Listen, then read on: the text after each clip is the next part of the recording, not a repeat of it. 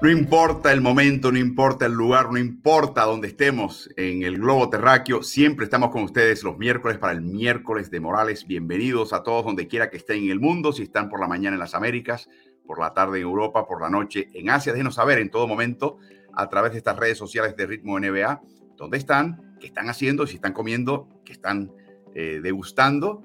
Así que por favor manténganos informados y no creo que los, que los que participamos de este lado de la pantalla hemos comido algo, así que dennos hambre, por favor. Les recuerdo que siempre nos pueden hallar en todas las redes sociales de Ritmo NBA. Si no lo han hecho, pasen por ahí, particularmente el canal de YouTube. Pasen al canal de Ritmo NBA-NFL. Si no lo han hecho, suscríbanse, activen notificaciones, denle a la campanita. Estamos, por supuesto, todos los miércoles a, a esta misma hora eh, y les recordamos también que estamos en el podcast de Ritmo NBA. Ese podcast lo pueden acceder a través de todas las plataformas principales, incluyendo la de Ritmo NBA en Spotify. Búsquenlo por ese nombre. No solamente descarguen un episodio, sencillamente suscríbanse a todas las emisiones de todos los podcasts de Ritmo NBA. Por supuesto, yo estoy en Indianápolis para el combinado de la NFL, así que tomando una pausa dentro de la NFL, el momento en el que los equipos empiezan a armarse para la temporada siguiente eh, para hablar de NBA, un lugar donde también hay un equipo de NBA que está tratando de meterse en, los, en el play-in, pero por el momento invito a el señor y coach Carlos Morales, que está con la uniformado para la práctica de Leones de Ponce, que comienza inmediatamente después de que termine este streaming. Carlos, ¿cómo van esas prácticas de Leones? Ahí vamos, ahí vamos, poco a poco. Tú sabes que la pretemporada, Álvaro, y primero saludarte a ti saludar a todos los que están conectados. Eh, la pretemporada es para ir eh, viendo las fortalezas y debilidades de tu equipo, eh, ir planeando sistemas tanto ofensivos como defensivos. Sergio Hernández ha hecho un, gran trabajo en ese, en ese particular y ya comenzamos nuestra segunda semana de práctica, así que poco a poco se va montando el muñeco. Ha habido aventuras en la carrera de Sergio Hernández, pero esta es una distinta, yo pienso, Carlos. Va a ser bien interesante ver cómo le va. Todo esto en el contexto de que precisamente Puerto Rico clasifica al Mundial y Argentina no lo puede hacer directamente, tendrá que buscar un repechaje en las Américas. No, hay repechaje, Álvaro. No hay repechaje ya. los, repechajes, son para torneos eh, olímpicos, solamente. el, mundial, el, mundial ya tiene eh, los participantes, incluyendo los que entran directamente por ser sede en el caso de Filipinas eh, eh, y Japón, pero el resto de, se, clasificó y no hay, eh, ese es un, algo que se estaba diciendo en las redes continuamente últimamente, utilizando quizás el concepto de la Olimpiada. Para la Olimpiada sí hay repechajes, quedan unos cuatro, unas cuatro posiciones después que se llenan algunas otras, pero no para el Mundial. Me pareció haber leído algo de FIBA en un correo que llegó anteayer de que había un World Cup Qualifying Tournament, o adicional a nivel mundial, pero puede que me equivoque, sin duda. Carlos, eh, repasemos la NBA, eh, repasemos la tabla de posiciones en este momento. Sigue el oeste complicadísimo entre el cuarto y decimotercer lugar en el oeste. La diferencia, déjame sacar la cuenta, es de 5, 8, perdón, entre el cuarto es, a ver, 5, y cuatro, son cuatro juegos y medio, que quiere decir que con 20 partidos por jugar en la NBA, todo puede pasar acá. Eh, francamente, de que, de que Oklahoma City pueda alcanzar a Phoenix, lo dudo, eso sí no, creo que suceda, pero entre el cuarto y el octavo, por ejemplo, y el octavo y el decimotercero puede haber todo tipo de cambios, Carlos. Sí, correcto. Yo creo que los equipos se encuentran tan y tan cerrados todavía, tan apretados, apiñados más bien en la tabla, que todo puede, puede depender de un hilo, puede depender de una lesión, Álvaro. Más adelante vamos a estar hablando precisamente de uno de los, de los equipos que pudiera estar siendo desfavorecido por una lesión muy importante. Pero de, eso eh, puede depender la clasificación directa, la clasificación por, eh, por, eh, ir al, al play-in o simplemente quedarse fuera. Así que bastante, bastante apiñados los equipos.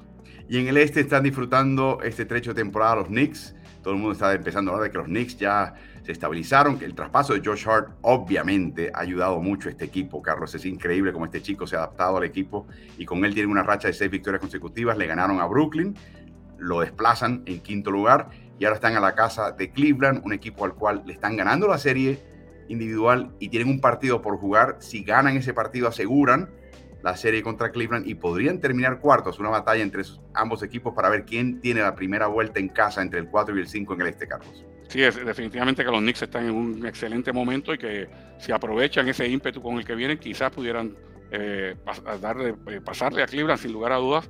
Incluso está un poquito en, peligro eh, Filadelfia, a pesar de que la diferencia en la columna de derrotas es considerable, pero está muy cerca en la, columna de victoria. Y hablando de sorpresas, te, confieso, haberme sorprendido anoche cuando estaba estudiando para esto y ver las 15 victorias consecutivas de Milwaukee. Yo no sabía que llevaban 15 victorias consecutivas, no me parecía que estaban jugando como para 15 victorias consecutivas y así están. Finalmente desplazan a Boston con medio juego de ventaja, con una desigualdad de partidos jugados en el tope de la conferencia de este. Ya todo el mundo está hablando de que Giannis Antetokounmpo es el jugador más valioso. Eh, sencillamente porque ven estos últimos 15 partidos y han, visto una producción tremenda de su parte. Sigue Denver, sin embargo, en primer lugar y sigue con el segundo mejor registro en toda la NBA y veremos dónde termina todo esto, pero obviamente la batalla va a estar entre ambos para esa definición del MVP. Por último, Carlos Toronto también se está metiendo en esa tabla poco a poco desde que regresa Puerto. De hecho, desde antes de que regrese Puerto han ganado ya nueve de los últimos 14. Toronto, un equipo que va también tratando de meterse en los playoffs. Difícil que le desplacen y lleguen a un sexto lugar, pero uno nunca sabe con 20 partidos por jugar. Cuando vemos la semana y lo, lo acontecido esta semana, recuerden la semana pasada muy ligera por el partido de estrellas, en este caso vemos que Sacramento, tercero en el oeste, sigue, sigue ganando, siguen alumbrando el láser púrpura al cielo. Charlotte, pese al 3 y 0, perdió a la Melo Ball con una quiebre óseo en el tobillo. Los Knicks y Milwaukee, como mencionábamos, Denver también ahí. Golden State Warriors todavía sin Steph Curry, pero con Clay Thompson rejuvenecido, está empezando a ganar. Toronto con la semana que tuvo. Y en el otro costado, Carlos, Nueva Orleans, Clippers, Brooklyn. Eh, eh, no se esperaba eh, una semana de, este tipo de su parte. Sí, definitivamente que la de los Clippers se sorprende realmente, y, incluso la de Brooklyn. Habíamos hablado de que Brooklyn lo que había hecho con las transacciones que había tenido, tanto prácticamente obligatorias, ¿no? En el caso de, de Irving y Kevin Durant, era que habían fortalecido eh, la profundidad. Pero ahora vemos muchos jugadores similares, el coach tratando de buscarle la vuelta a tener 11 o 12 jugadores que pueden contribuir en una etapa de la temporada en que los equipos están bajando ya la rotación quizás a 9 o 10. Y eso yo creo que le ha pasado factura, no tener todavía claro cuál va a ser la rotación del equipo y le está, y está afectando a, a los Nets sin lugar a dudas. Vivo en Nueva York, veo esos partidos con frecuencia, Carlos. Hay, una, hay dos elementos aquí interesantes. No tienen el anotador, el que define. Cam Thomas, de hecho, es lo más cercano, es un jugador muy joven. Y Cam Thomas no siempre tiene buenos tiros, no es eficiente. Eh, es un, eh, tiene gran conexión con el aro, pero a veces se mete en camisa de once varas. Y a raíz de eso, lo que le vendría bien a este equipo es un armador con conceptos bien claros de, de lectura de juego y de hallar las ventajas y colocar a sus compañeros en posiciones eh, ventajosas. Y yo creo que Spencer Dinwiddie no es exactamente ese tipo de jugador. No está muy lejos de serlo, pero no es exactamente el tipo de jugador súper eficiente y conocedor de juego que necesita ante la ausencia de una definición clara de un anotador. Eh, y creo que esa combinación está pasando factor al equipo. Cuando no meten un par de canastas y un par de posiciones, la defensiva tiende a caerse un poquito también. Ese liderazgo interno todavía no existe. Y es obvio, después de un es un traspaso de este tipo, tienes que estar rebarajando la identidad del equipo y es exactamente lo que está pasando factura al equipo. Carlos, esta semana pasó, vimos un video de Víctor Wembambaya, quien se piensa que será el seleccionado número uno en el draft, pero lejos. Scott Henderson se perfila como el segundo del estadounidense. El francés eh, se ve en una nota eh, que presenta aquí Rubén Rodríguez, el venezolano, diciendo, ¿realmente creen que Víctor Wembanyama pueda tener el impacto como para armar un equipo alrededor de él. Parece ser el primer seleccionado en el draft. Sin embargo, aparece un video donde muestran serios problemas para defender en el poste bajo. Gracias y saludos desde Valencia, Venezuela. Saludos para ti, Rubén, y gracias. Y por eso les, siempre decimos que envíen sus preguntas para incluirlas en, en las redes sociales o durante, en vivo, durante la transmisión para hacer comentarios. Carlos, el video lo muestra con mucha dificultad en el poste bajo en una sola jugada contra un pivot de mayor peso y envergadura, Carlos. Exacto, hay que tomar las cosas de, esa manera. Si nosotros viéramos ahora en este momento 10 videos de problemas eh, defensivos de este chico, pues habría que empezar a decir, uh, ahí hay una debilidad crasa.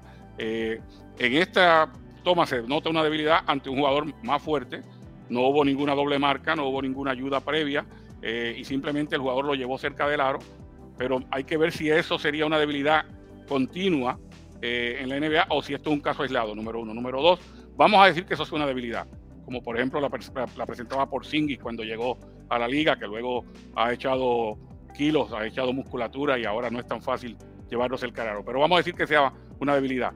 ¿Por qué fijarnos en la debilidad y no en la fortaleza? Como este chico corre la cancha, como mete el triple, como la pone en el piso, como ve a los compañeros para pasar, eh, como da tapas y, agarra rebotes. O sea, este muchacho pudiera tener una debilidad y, qué sé yo, nueve o diez fortalezas que todavía lo convertirían en un asset, en un activo importante para el equipo que lo elija.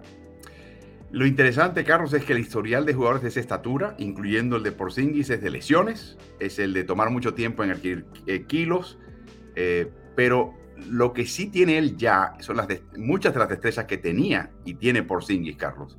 Así que si me dices a mí que ese jugador tiene como un futuro la carrera de Porzingis, es, bastante interesante en la NBA de hoy adquirirlo, eh, pero está por verse. Vamos a ver, ojalá que no sea eh, el tema de lesiones este, que termine lejos de la carrera de Víctor pero no creo, Carlos, que lo desplace lo que hemos visto de una primera selección, todo lo que le aporta, la posibilidad de poder sacar al pivot contrario afuera, y no solamente afuera, pero al perímetro, a la línea de tres puntos.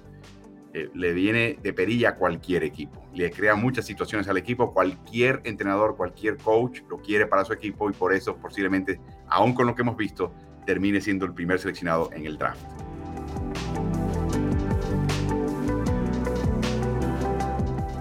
¿Qué te parece, Carlos? Estaba Quinn Snyder en vacaciones. Estaba en Costa Rica con su familia. Tiene cuatro hijos, entre 6 y 11 años. Cuando de repente le llega la llamada de Kyle Korver. Y hay que hacer un poquito de historia. Cuando Mike Budenholzer estaba en Atlanta, Quinn Snyder pasó un par de años como su asistente. Y uno de sus proyectos era Kyle Korver. Hoy Kyle Korver es el gerente general asistente en Atlanta, Atlanta Hawks, asistente de Landry Fields. Recibe una llamada de Korver preguntándole si le estaría dispuesto a encargarse el resto de esta temporada con el equipo de Atlanta. El viaje de la familia de Snyder continuaba a Ecuador, pero en ese momento habla con él, llega a un acuerdo esencialmente se monta en un avión, la familia se queda en Costa Rica, no sé si van a ir finalmente a Ecuador sin él, pero a Costa Rica se quedaron y empieza esta aventura de incorporarse a un equipo a media temporada. Me llena de preguntas. Eh, se rumora que le pagaron 8 millones al año por 5 años. 40 millones, Carlos, motiva a cualquiera, con todo el respeto. Pero me pregunto dos cosas. ¿Por qué Atlanta, con todo el historial que tiene ese equipo? ¿Y por qué aceptarlo ahora, en este momento? Me imagino que esa segunda pregunta es más fácil de contestar porque sencillamente eran las condiciones del juego, ahora o nunca. Pero ¿por qué regresar al ruedo en medio de una temporada con un equipo, Carlos, que tiene tantas grietas obvias y fisuras obvias como el equipo de Atlanta? Bueno, tiene fortalezas también. Recuerda que este equipo está dos temporadas, eh, hace dos temporadas llegó a una final de conferencia, ¿no? Pues, sorpresivamente, sin lugar a dudas, pero, pero lo hizo. O sea, talento hay. Quizás mover las fichas, él piense que, moviendo alguna de las fichas eh, del cuadro titular a la, banca o de la banca al cuadro titular eh, pueda darle ese empujón que necesita el equipo, que se ha mantenido ahí en, en posición clasificatoria, a pesar de que no le ha ido bien, de que tienen una gerencia bastante joven. A él sí le dieron, aparentemente eso fue parte de la negociación, parte importante de la negociación, eh, eh, eh, lo que llaman el input, el poder hablar y, definir personal.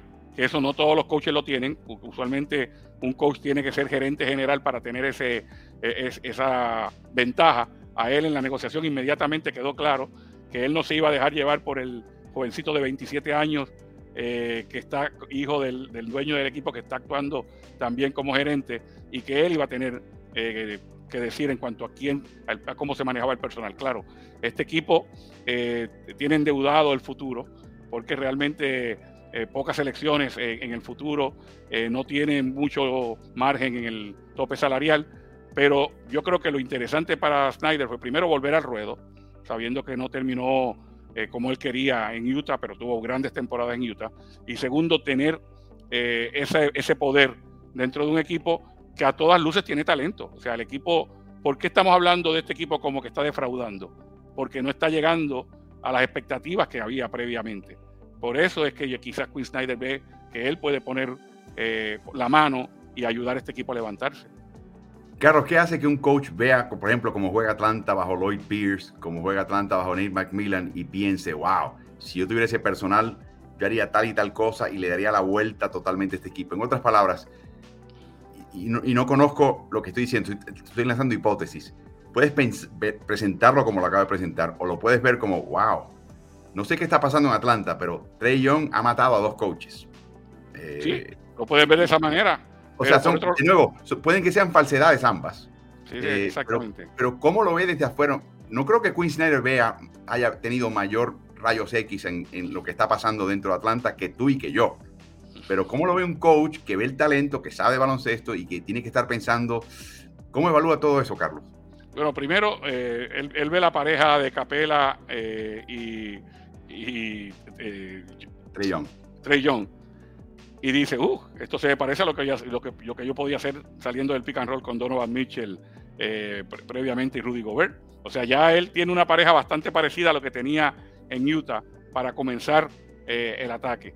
Y posiblemente vea jugadores que están en la banca que quizás tengan mejor tiro a distancia eh, que algunos jugadores que están comenzando y dice yo puedo abrir la cancha un poquito más de lo que lo, que lo hacía eh, los técnicos anteriores o eh, quizás pueda haber situaciones donde diga tengo capacidad atlética para defender de esta otra manera Atlanta defendía de una manera y yo puedo defender de esta otra. O sea el coach empieza a ver las cosas positivas que él puede sacarle al mismo personal que entre comillas y vuelvo y digo entre comillas está fracasando y digo que está fracasando entre comillas porque están metidos ahí en la batalla por el playoff, simplemente no están llenando las expectativas previas que había para ellos.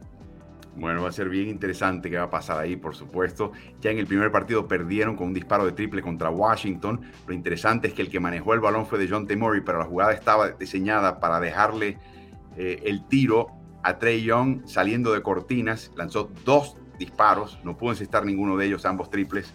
Eh, uno muy lejos, uno más cercano a la línea y así termina el, debut de Snyder. Veremos qué pasa de un adelante. Este equipo quiere clasificar a playoffs o al play-in. O sea, es la búsqueda en este momento. Para eso incorporaron a Snyder y no sé, espero que su familia disfrute Costa Rica, Carlos. No sé si irá a Ecuador. Hay grandes ideas en cuanto a ir a estos países a visitarlos, pero espero que todo el mundo regrese bien y tranquilo y contento y que ya se incorpore en Atlanta porque Atlanta tiene talento y como mencionas, hace dos años vencieron a los Knicks, vencieron a Filadelfia para meterse en una final de conferencia contra Milwaukee y la vara se quedó bien alta y yo creo que parte del problema en Atlanta es que no pudieron replicar eso de ninguna manera y veremos qué pueda lograr en ese sentido Quinn Snyder.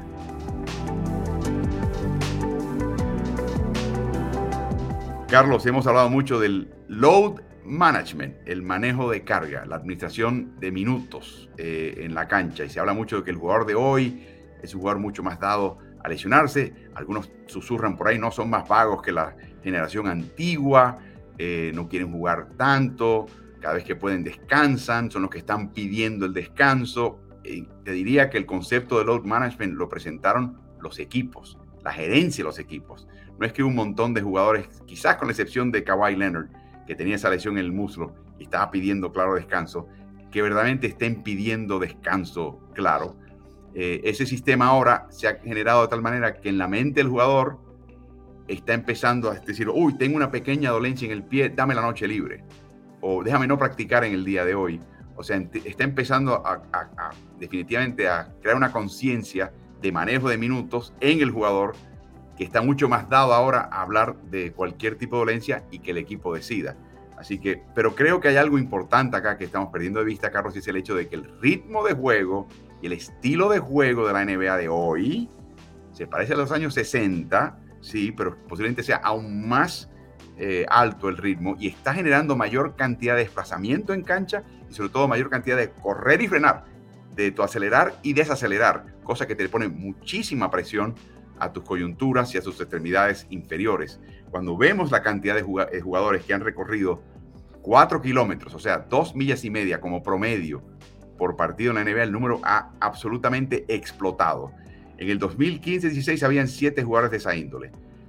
En este momento hay 38, o sea, promedio de más de uno por equipo. Eh, en este caso, Michael Bridges es uno de ellos, Pascal Siakam, los de Toronto, Fred Van Vliet, generalmente están en este grupo. Es una cantidad enorme. De nuevo, compárenlo con solamente 7, 8 años atrás y tenemos solamente 7 jugadores en la liga. y ahora tenemos 38. Eso quiere decir, estos son los líderes. Los demás están recorriendo más, más distancia que, los, que sus pares de años previos. O sea, toda la liga está empezando a correr más y a recorrer más trayecto y a estar más activo en la media cancha que nunca antes. Ese es un aspecto, Carlos, que la gente no se da cuenta. Definitivamente, yo creo que el hecho de que eh, se haya acelerado el ritmo de juego da más posesiones y eh, obliga a los jugadores estelares y los que pasan más tiempo en cancha a recorrer más, más distancia. Entonces, eh, es una cosa por la otra, ¿no? Uno dice, va, pero antes había jugadores que te jugaban 40 minutos, 43 minutos, 45. Will Chamberlain nunca salía de los partidos prácticamente, sí, pero si, te das cuenta ahora de cuánto tienen que recorrer continuamente, día tras día, te das cuenta también de que hay que bajarle la carga dentro del partido. O sea, que los jugadores muy rara, en muy raras ocasiones van a llegar cerca de los 40 minutos por partido porque hay que cuidarlos. Y como mencionaba, el load management no viene de parte del jugador, el load management viene de parte de la, gerencia del equipo y del, cuerpo médico del equipo, de los que se dan cuenta de que uh, este jugador está recorriendo demasiada distancia por partido, hay que tratar de descansarlo de alguna manera. Y hablando minutos, Carlos, hicimos el análisis de cómo se ha ido desplomando la cantidad de minutos por partido, observando sencillamente los líderes de liga de minutos por partido. En el 2001-2002, Alan Iverson llegó a tener 43.7 minutos por partido. Eh, hizo, superó los 40 minutos en el año 2005-2006.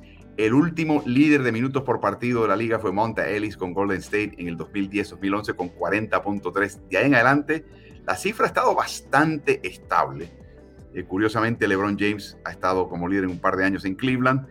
Eh, y luego en estos últimos dos años, Pascal Siakam con casi 38 minutos, 37.6 eh, esta temporada, son los líderes de minutos. O sea, había un pequeño intercambio de vas a recorrer más desplazamiento en cancha, te vamos a tratar de reducir un poquito los minutos. Y aún así, Carlos, con ese, ese trueque, están recorriendo más distancia, están frenando, acelerando, desacelerando más que nunca antes. Si se preguntan por qué estos jugadores se lesionan tanto, como diría nuestro queridísimo Cantinflas, Carlos, ahí está el detalle, ahí está el, análisis.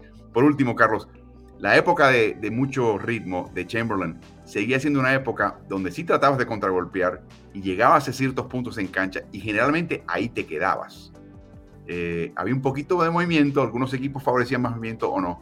La época actual, Carlos, Golden State Warriors lo que ha hecho es, aparte de 300 pases por partido como norma, es que hay muchísima circulación de, jugadores por la cancha. En una época, Houston, los Houston de James Harden, inclusive los Phoenix Suns de Mike D'Antoni y Steve Nash, era un juego de más bien estacionario. Sabías que Sean Martin estaba en esa esquina, de ahí no se movía. La NBA de hoy es mucho más movimiento dentro de una posesión, sea ofensiva inmediata, transición o ya de media cancha, que de nuevo no se ve a simple vista y por eso presentamos estos datos. Hay una razón detrás del load management, hay una razón detrás de estas lesiones y es un muchísimo mayor movimiento y arranque y cierre de jugadores en la cancha. Así que vamos a ver eh, a dónde termina todo esto.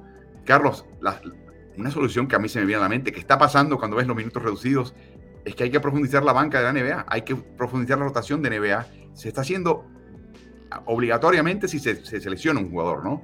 Pero creo que hay que empezar a pensar en, verdaderamente potenciar al décimo jugador, al noveno, al undécimo, para que verdaderamente sean parte de una rotación durante toda una temporada. Sí, tú sabes que eh, eso ocurre cuando la temporada comienza.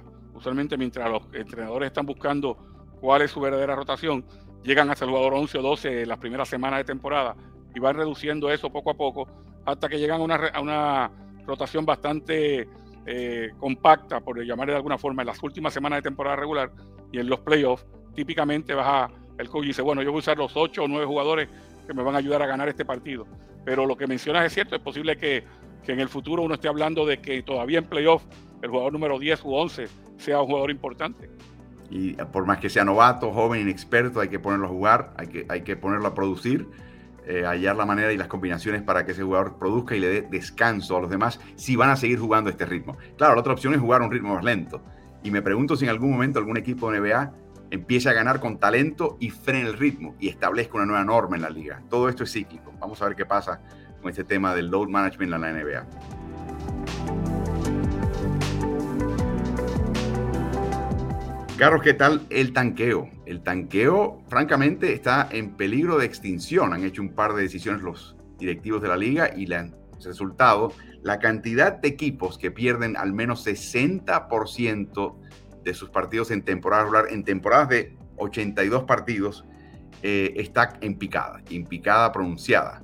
De hecho, si nos remontamos al año 2015-16, habían siete equipos de esa índole. Llegó a tener en el 2019-20 nueve equipos. Este año solamente hay cuatro. Presentamos aquí al equipo Orlando, pero quizás deberíamos poner un asterisco al equipo Orlando porque están muy cerca de la última plaza del play-in este año y han ganado mucho, pero siguen perdiendo 60% o más de sus partidos. Un par de cambios de regla, Carlos. La, la cantidad de peso a los equipos peores de la probabilidad de, que te ganes la primera selección la disminuyeron a 14%, llegó un momento a ser 25% para el peor equipo, el peor registro. Ahora los tres peores registros tienen la misma cantidad, probabilidad de, conseguir esa pelotita de ping-pong que le da la primera selección, al 14%, se fue en el 18-19 y en el 19-20 la NBA adopta este formato de play-in para definir las últimas dos plazas de playoffs y eso también ha tenido un efecto, aunque diferido. Me sorprende que el efecto no ha sido inmediato, que tomó un par de años el 2020-21 y el 2021-22 para ver, a, ver el efecto verdaderamente plenamente este año, Carlos. Sí, eh, en este año vemos la situación donde, por ejemplo, Orlando se encuentra en la posición número 13 en el este, pero en estos momentos se encuentra a tres juegos y medio de la décima posición que te da una posición en el play-in. De lo que estamos hablando es de que antes, por ejemplo, cuando clasificaban ocho directamente, si tú estabas en la novena o la décima posición, quizás decías, bueno, me vale la pena seguir luchando a ver si logramos escalar a la séptima o la octava posición y entramos al playoff. Pero del 11 al 15 se rendían temprano. Hoy día, como hay 10 posibles eh, eh, posiciones para entrar a un play-in, eh, el, el, 11, el 12 y el 13 tienen a veces esperanza todavía. Y quizás, y, y eso es lo que da a esos cuatro eh, eh, equipos que están tanqueando. Quizás el 14 y el 15 dicen, no tenemos chance ninguno, eh, hay luz al final del túnel y no es un tren que viene de frente, vamos a, tratar de, tanquear para ver si tenemos mejores posibilidades con los muchachos que vienen en el sorteo, pero ves más equipos con esperanza de clasificar y por eso hay menos tanqueo. Carlos, ¿tú lo ves en Orlando en el sentido de que también hay un efecto en la, en la, en la taquilla? hay un efecto en que la cancha está un poquito más llena, que hay un poquito más de fervor, que el mercado Orlando está mucho más activado y metido en una temporada, porque saben que ven un equipo que una noche le pueden ganar francamente a cualquiera, pese a no ser necesariamente el mejor equipo en la cancha. Sí, y además de eso lo ves en, el optimismo que hay cuando tú ves jugadores jóvenes que empiezan a destacarse. O sea, tú dices, bueno, si estos dos chicos, por ejemplo, en el caso de Wagner, de Franz Wagner y de, y de Paolo Banquero, si estos dos, tipos, dos chicos están eh, destacándose tan temprano en sus carreras, ¿por qué no pensar que tenemos dos superestrellas en ciernes, ¿no? dos jugadores que pudieran llegar a cargar la franquicia y a llevarlo a, planos más altos? Bueno, por eso es que hay tanto entusiasmo en este momento en la ciudad de Orlando. Así que vayan, compren sus boletos, vayan a Orlando si van a ver a los parques de diversión. Hay un parque de diversión adicional que es el estadio del Magic para ver a este equipo del Magic jugar. El tanqueo aparentemente exterminado por dos sabias y sagaces decisiones de parte de la NBA. Por fin ganó San Antonio, Carlos. por fin ganó San Antonio y puso fin a 16 derrotas consecutivas. La racha perdedora previa más larga de San Antonio fue de 13 partidos. 16 partidos. ¿En serio? En un trecho de 22 partidos, incluyendo esa última derrota de las 16, no solamente habían perdido, pero habían perdido por 15 puntos o más.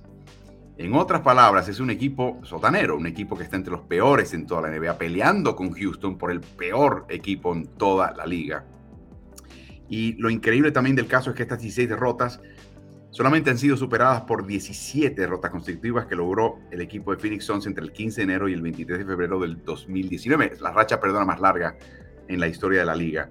Así que eh, después de haber perdido contra Utah, se los ganan y finalmente ponen eh, fin a esta racha es increíble. Han permitido 110 puntos en cada una de esas derrotas consecutivas, Carlos. Eh, han perdido 22 partidos por 15 puntos o más, la mayor cantidad de ese tipo de derrota en la liga. Y en la fecha límite de traspaso se despachan a Stanley Johnson, despachan a George Richardson y despachan a Jacob Pertl. ¡Wow! Perdóname, Carlos, pero cualquier otro equipo, eso es un tanqueo franco, total. Un esfuerzo por verdaderamente robar y privar al equipo del talento que necesita para ser competitivo. Talento veterano, o sea, los que sostienen la tienda de campaña. Eh, los que le dan confianza a la juventud que, que verdaderamente tiene talento en este equipo. Eh, de frente, ¿tanquean los San Antonio Spurs o no? Oh, esa, pregunta tiene una, una, sola respuesta y es un sí rotundo. O sea, San Antonio hace rato que una de las cosas que hace usualmente la gerencia de un equipo, cuando el equipo, eh, cuando quiere tanquear y el equipo está en peligro de no poder tanquear porque sus jugadores eh, tienen el talento suficiente para ganar de vez en cuando, es precisamente privar al coach de, ese talento, ¿no? O sea, irlo sacando poco a poco. Y eso lo hizo sin lugar a dudas San Antonio. Y el coach, que también tiene que tiene injerencia en la gerencia, y valga la, redundancia, el señor Popovich, no tiene ningún problema, porque lo ha dicho a estas alturas, no tiene problema en que su equipo pierda. Él lo que le gusta es que su equipo juegue bien y que defienda. Así que cuando se ha molestado en, en el medio de esta racha de derrotas, no ha sido precisamente por las derrotas. Se ha molestado porque él está tratando de que su equipo defienda mejor de que tenga una mejor base para en el futuro, eh, cuando este equipo adquiera otros activos y sea más competitivo, tengan esa base defensiva. Y cuando no vea al equipo defendiendo y reboteando, ahí es que se exaspera el señor Popovich. Pero a él no le está molestando las derrotas para nada, porque sin lugar a dudas que ha entrado eh, en el derby eh, de tratar de llegar lo más abajo posible y tener las mayores posibilidades de tener la primera selección en el draft de este verano. Escucho lo que me dices, Carlos, y, mi pregunta es, ¿cuántos entrenadores de la NBA se pueden dar el lujo de actuar de esa manera? Es él, solamente él. Recuerda, es gerencia y coach al mismo tiempo, eh, y, tiene escrito él en su papel, en algún sitio en su casa, cuándo es que él se quiere retirar, porque nadie lo va a retirar. Eh, en este momento ese, ese poder lo tiene Greg Popovich y lo tiene bien ganado, dicho sea de paso. Eh, Carlos, para aquellos que no, que quizás no estén al tanto, hemos, hemos adquirido, hemos inscrito una nueva vocablo, un término para Real Academia Española del tanqueo. Tanqueo es perder a propósito, con miras a tener una mejor ubicación en el draft y ficharse a los mejores jugadores que están en el tope del draft, porque en, la NBA los peores equipos seleccionan primero, los mejores equipos seleccionan al final para tratar de rebalancear y mantener la paridad en la liga. Así que aquellos que están en las distintos países de América Latina, por favor llamen a su capítulo local de la Real Academia Española. Tanquear es un término que ahora tiene que empezar a aceptarse para no estar aquí explicando y todo el mundo ya lo sepa. Por último, Carlos, se habla mucho de que no, esto no es nuevo, esto pasó antes, en la temporada 96-97, cuando se lesionó David Robinson, este equipo tanqueó. Y yo me puse a buscar esa temporada. Ese equipo no tanqueó esa temporada. Ese equipo estuvo maldito esa temporada. Sí, eh, mucha mala suerte. Mucha mala suerte. Primero, tenían un coach que se llamaba Bob Hill, que había sido contratado un par de años antes, en el 94, que no era, el general era Greg Popovich, no era la primera opción que quería Popovich. Popovich quería a su mentor Don Nelson. Cuando Nelson le dice que no, opta por Bob Hill y Bob Hill gana dos tercios de sus partidos en esas, dos temporadas. Pero abre la temporada sin Robinson. Luego se les lesiona Sean Elliott y este equipo se va en picada. Terminan perdiendo 12 de los primeros 15 partidos cuando en ese momento lo despide el gerente general Popovich y se nombra a él técnico del equipo. Lo que muchas personas pensaron que era un movimiento muy cínico de parte de Popovich, de echar a la culpa a Hill, por lo que estaba pasando y acomodarse en el trono de coach. Recuerden, él había sido entrenador asistente en el pasado de un equipo que como le iba y con las reglas del draft de ese momento iba a terminar ganando la posibilidad de conseguir y fichar a Tim Duncan, que era el Víctor Wembanyama de ese momento, Carlos. Uh acumuló marca de 124 victorias y solamente 58 derrotas. Eh, y ese año en el draft, Vancouver terminó con el peor registro, pero Vancouver, siendo equipo de expansión, no podía tener las primeras tres selecciones del draft, terminó seleccionando cuarto. Y en las bolitas de ping-pong, San Antonio fue favorecido sobre el equipo de Boston, que tenía el segundo peor registro. Y de hecho, Filadelfia también se le trepó por encima a Boston. En la era de Rick Pitino, fue una de las grandes desdichas de Rick Pitino, que él pensaba que tenía la posibilidad de conseguir a, Tim Duncan con un mal equipo de Boston, pero no. fue San Antonio, que tenía cinco victorias más que Boston ese año, que terminó con la primera selección y por fin fichan a Tim Duncan. No hubo tanking, se les cayeron dos caballos, se les cayeron Elliott y Robinson, que pusieron entrar en primera y segunda en anotaciones del equipo. O sea, los primeros dos anotadores fuera, pero no hubo un desalojo de talento adicional para asegurarse de que perdieran, que es lo que ha hecho esta versión de este año. Eh, y cuando vemos, no solamente es el tanking, Carlos, vemos esta, esta, esta gráfica. El tope salarial de esta temporada es 123.7 millones de dólares. La nómina de San Antonio es 101.1 millones de dólares. O sea, San Antonio es el único equipo, único equipo en la NBA que tiene 22.4 millones de dólares bajo el tope. De hecho, es el único de 30 equipos que no supera el tope salarial. Es increíble. O sea, que estás, es un equipo malo, es un equipo que carece de veteranos, despachas a, tres de ellos, tienes espacio para hacer el tope y no lo gastas. O sea, el, el otro aspecto del tanking que no se veía en la época del 96-97 con San Antonio. O sea, es algo tan y tan burdo y tan y tan obvio eh, que de nuevo yo creo que cuando se habla de Greg Popovich y su enorme y trascendental carrera, eh, terminará, me imagino que el premio del técnico del año terminará portando su nombre justificadamente, Carlos. Es, el Vince Lombardi eh, de la NBA eh, un mítico coach. Red Auerbach, por supuesto, tuvo su, su palmarés. Phil Jackson tuvo el suyo, pero Popovich quizás hizo más con menos. Tiene, esto es un capítulo importante de su carrera. No se puede obviar, Carlos, lo que ha hecho él, sobre todo sabiendo que él es el que decide quién entra y quién sale en el elenco de ese equipo. Sí, definitivamente que uno pudiera pensar cuando ve todo eh, el material que hay, los jugadores que han salido, lo que habla del de, equipo, tan, tanto dinero por debajo en nómina del tope salarial, uno pudiera decir, bueno, esto es un equipo de G-League pero se corre riesgo de ofender a la G Así, o sea, ese, es el problema. Y eso, sin lugar a dudas, que ha sido eh, orquestado por, por, este señor que ha hecho grandes cosas por la franquicia y que estoy seguro que piensa que esta es otra de las grandes cosas que está haciendo porque el equipo va a renacer. De hecho, Greg Popovich ha dicho que él estará listo para retirarse cuando deje en buena posición al equipo de San, a la franquicia de San Antonio, lo cual quiere decir que él piensa que todavía hay un ciclo que cerrar y es que estos muchachos salgan del fondo y estén nuevamente compitiendo por anillos y que ahí sería el momento para él retirarse. Va a ser bien interesante ver, Carlos, el desenlace de este draft. Si San Antonio termina con la primera selección, si puede fichar a Víctor Wembanyama, sería una dulce ironía. Y, y, lo estará pensando Rick Pitino y Bob Hill. Si San Antonio no termina con la primera cuando lo hizo en el 97 y no lo, no lo pueda lograr en el año 2023, eh, sería una especie de karma del draft eh, y sería muy interesante ver cómo termina todo esto. Y claro, eso quiere decir que Capitanes todavía tiene oportunidades, ¿no? Tiene oportunidades Capitanes de meterse en la liga como la trigésima franquicia. Seguro, seguro que sí. Así que vamos a ver Capitanes, de hecho, eh, con una linda temporada en el G League y la posibilidad de estar en playoffs y empezar a hacer un poquito más de ruido como equipo ganador. La pregunta, Carlos, ¿existe alguna sanción o amonestación a la franquicia que tanquee intencionalmente.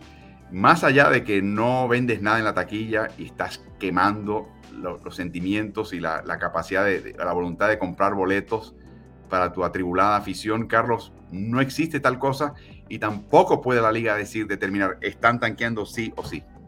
Correcto, o sea, en este momento no hay, no hay nada que, que te prohíba hacerlo, básicamente, ¿no? A la liga le, no, no le gusta, obviamente, eh, ellos ven lo mismo que nosotros estamos viendo y estamos comentando, pero no tienen ningún, eh, no tienen nada en las manos que diga, hey, con esto los vamos a castigar y con esto vamos a cambiar.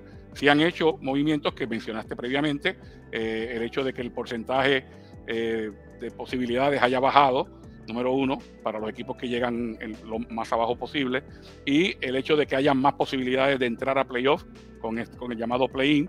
Ellos han hecho lo que han podido para tratar de motivar o desmotivar el tanqueo. Pero no, no tienen, más allá de eso, no tienen ningún otro recurso. Había un juez de la Corte Suprema estadounidense de apellido Frankenthaler que tuvo una frase muy célebre. Eh, había un caso que tenían que decidir qué era pornografía y dice, yo no puedo definir la pornografía, pero si la veo la reconozco.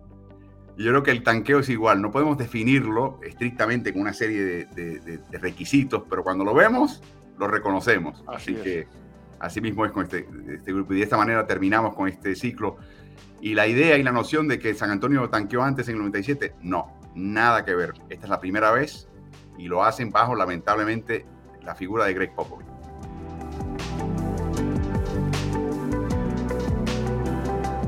LeBron James trató de descansar lo más que pudo antes del partido estrellas, porque tenía una dolencia en el pie izquierdo.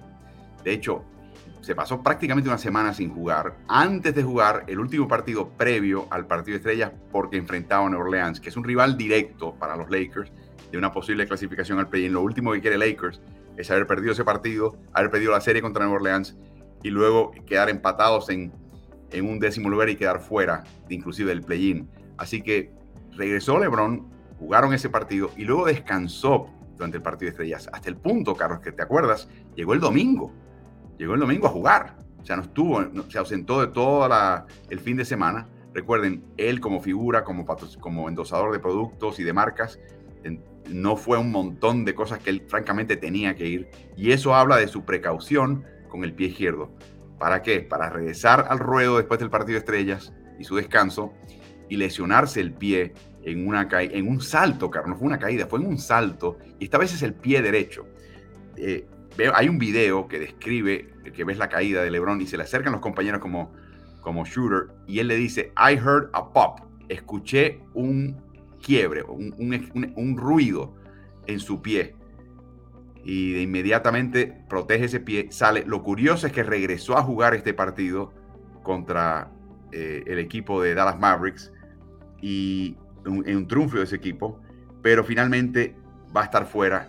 Y el equipo informa que no te da el diagnóstico de lo que está pasando, pero que va a estar fuera al menos por dos semanas. Ahí lo ven, la condición de su, después del partido renqueante, saliendo de la cripta. Y lo que me dice esto, Carlos, es que en dos semanas o en, algún momento, en las próximas dos semanas, tendremos el diagnóstico. Eh, algunos médicos que se atreven a opinar acerca de la condición de un jugador por lo que están observando sin haberlo examinado directamente, eso generalmente no es muy ético en la medicina, dicen que piensan que tiene un problema con la fascitis plantar de su planta de pie derecho. Eh, de cualquier manera, estará fuera dos semanas, Carlos. Se representa seis partidos. A Los Ángeles restan 21 partidos para meterse en los playoffs. Eh, eh, y la mayoría de esos partidos, 12, ahí viene la reacción de Lebron en sus redes sociales, no puedo repetir lo que dice, pero esto apesta, es la traducción más eh, civilizada que podemos presentar y muestra el pie derecho. Carlos, 12 de los 21 partidos restantes vendrán contra rivales directos, que, con los cuales están peleando para meterse en el play-in o el playoff, pese a que generalmente es el cuarto itinerario, calendario restante más fácil y más asequible por la, el porcentaje de de los oponentes de su equipo, eh, sin saber la parte médica, sabiendo que va a estar fuera dos semanas. ¿Cómo ves este equipo Los Ángeles, Carlos? Bueno, dos semanas eh, con el talento que tiene el equipo y con un poquito más de responsabilidad de, eh, ofensiva de parte de Anthony Davis, se pueden pasar. tienen un itinerario bastante accesible en ese sentido. El problema es si eso va más allá de dos semanas. una situación similar tuvo Anthony Davis, también fue evaluado después de las dos semanas y luego estuvo tres semanas más fuera. O sea, eh, en el caso de Davis estuvo cinco semanas fuera por una situación bastante similar a la que está pasando LeBron James. Si ese fuera el caso, yo estoy eh, casi convencido de que eh, Los Ángeles se quedaría fuera de, play, de playoff, de play-in y de todos los, los plays que pueda haber por ahí. porque, porque LeBron James, sin lugar a dudas, que es no solamente parte integral, es la parte central de las aspiraciones de Los Ángeles Lakers a clasificar.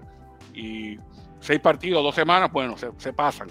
Pero eh, algo más que eso, por ejemplo, si llegara a cuatro semanas, son 14 partidos de los 21 que les quedan.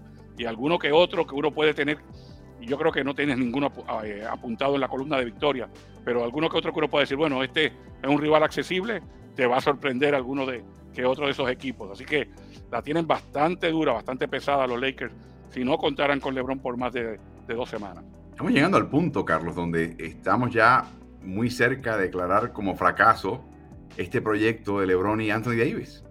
Eh, históricamente, sí tuvieron el campeonato en la burbuja, eso no se lo puede quitar nadie y fue ganado. O sea, esta idea de que fue en la burbuja y vale menos, nada, eso fue un campeonato, ¿ok?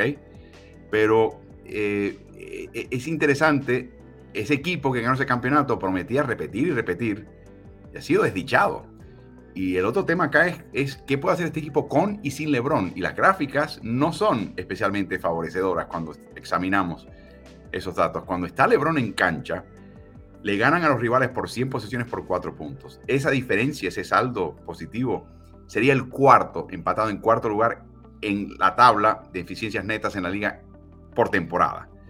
La ofensiva de este equipo con LeBron sería equivalente a la segunda mejor en la liga en este momento. O sea, es absolutamente extraordinaria. Pero ¿qué pasa sin LeBron? La eficiencia neta cae a ser la cuarta peor de la liga, aceptando 7 puntos más por 100 posiciones de los que ellos anotan. Y sin LeBron, la eficiencia ofensiva cae a ser la tercera peor en la liga, eh, poco menos de 110 puntos por 100 posesiones permitidos, eh, anotados, perdón. Sería la tercera peor. O sea, es día y noche sin él. Y me pregunto, Carlos, y esto nunca lo sabremos, hasta qué punto la ausencia de Anthony Davis obligó a un LeBron a cargar más de lo que él usualmente lo hacía y a estas alturas de su carrera debería hacer. Y esa sobrecarga le está pasando factura ahora en ambos pies. Porque cuando examinamos el momento donde se lesionó eh, Anthony Davis, que fue el 16 de diciembre, eh, vemos que LeBron, sus minutos están más o menos parejos, un poquito menor desde entonces. Pero la carga de tiros, la carga de tiros libres, que es un índice que no se incluye en tiros, y la cantidad de asistencias por 100 posesiones, habla de un LeBron James que de, por sí tenía una carga tremenda, con una carga aún superior. Claro, esa columna que ven en, la, en, la, parte derecha de la gráfica de lo que sucedió después del 16 de diciembre incluye partidos después del retorno de Anthony Davis. Lo que te habla, Carlos, es que aún con Davis de vuelta, la carga de LeBron fue superior a lo usual. Y me pregunto, y no, no, te pregunto porque sé que no sabes la respuesta, hasta qué punto le está pasando factura a LeBron el hecho de que con Davis fuera tuvo que asumir una carga aún superior a una, ya, a una carga ya pesada. Tú sabes que se puede atribuir en un momento dado, sin lugar a dudas, a la ausencia de Anthony Davis, pero como mencionas, Davis regresó y todavía esos números están ahí. Se atribuye simplemente a lo que es LeBron James en una temporada. LeBron James va agarrando ritmo y va agarrando protagonismo eh, según la temporada va pasando y según él ve que su actuación es más necesaria para llevar a victorias a su equipo. Eso ha sido así históricamente. Usualmente los números de, LeBron se potencian en la, parte final de la temporada y por ahí venía, ¿no? Y la carga eh, que menciona no es la misma para un, jugador de 38 años. Eh, ya, ya, y hemos hablado infinidad de veces de cómo él protege su cuerpo, de cómo él invierte en su cuerpo, en su físico y demás pero no dejan de ser 38 años. Si vemos la cantidad de partidos que se ha perdido en los últimos 3 o 4 años versus lo que se había perdido en la, otra parte de su carrera, te das cuenta de que, de que es un joven adulto de 38 años que, está pasando, que le está pasando factura. Así que esto de que hubiese tenido más protagonismo en esta parte es usualmente lo que hace LeBron James, pero sin lugar a dudas que, que, le, va, que le va a afectar. Cuando menciono, Carlos, el hecho de que este, esta reunión ha sido maldita, de nuevo, con el campeonato en la burbuja, que, francamente eh, eh, hace que la palabra maldita esté quizás un poquito exagerada.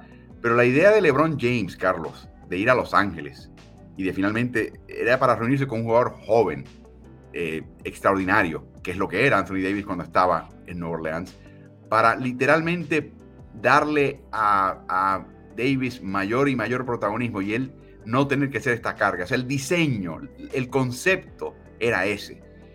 Y aunque ha tenido momentos, Davis, de, fulgurantes, de, gran juego, este año tuvo un mes tremendo, pero solamente eso, un mes se lesiona eh, o, no mantiene ese nivel. Y yo creo que esa ha sido la parte que ha sido más decepcionante en todo esto, lo que no estaba en el libreto, yo creo que en la mente de LeBron James, de no, no contar con un jugador jovencito que finalmente le, lo superase, se convirtiese en la figura del equipo y él fuese un jugador clave, enormemente importante, de campeonato apoyándose en ese jugador joven que iba a cargar con el equipo. Y no se ha dado eso, Carlos. Lamentablemente en el caso de Davis, eh, a las lesiones le han pasado por factura. Mucha gente a veces critica a Davis cuando su productividad baja, porque la hemos visto como a veces tú dices, bueno, este jugador estaba para hoy para, para más de 20 puntos y 15 rebotes y ni siquiera llegó cerca de eso. Pero es que realmente ha sido, su salud ha sido afectada eh, su condición física ha sido afectada, entra como, como mencionaba y cuando cae en ritmo, cuando parece que va a tomar por asalto la liga, vuelve y se lesiona.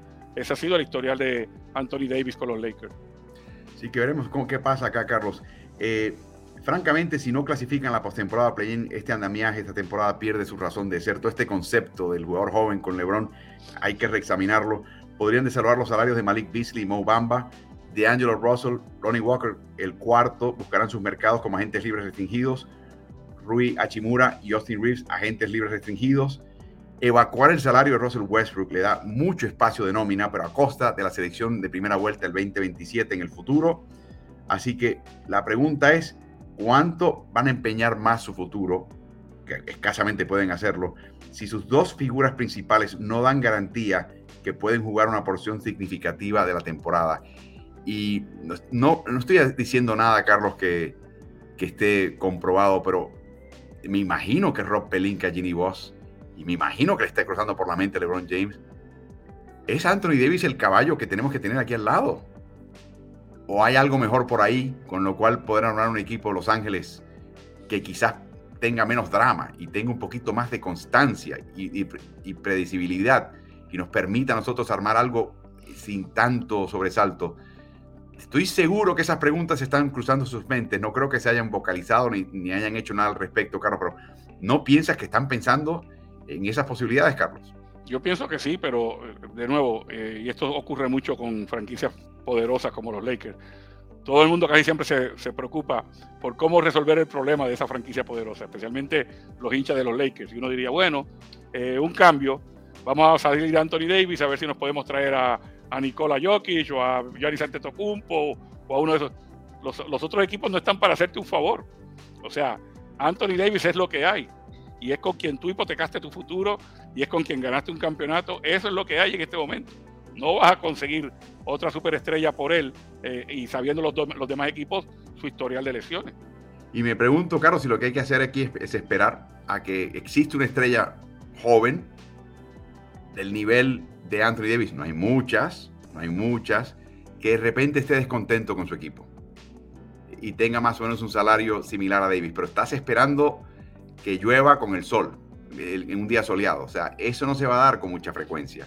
Así que vamos a ver qué pasa. Todo pasa en la NBA, es en ese sentido una liga apasionante, pero vamos a ver qué pasa. Por el momento hay mucho desasosiego y mucho, eh, mucha desilusión en este momento en el sur de California.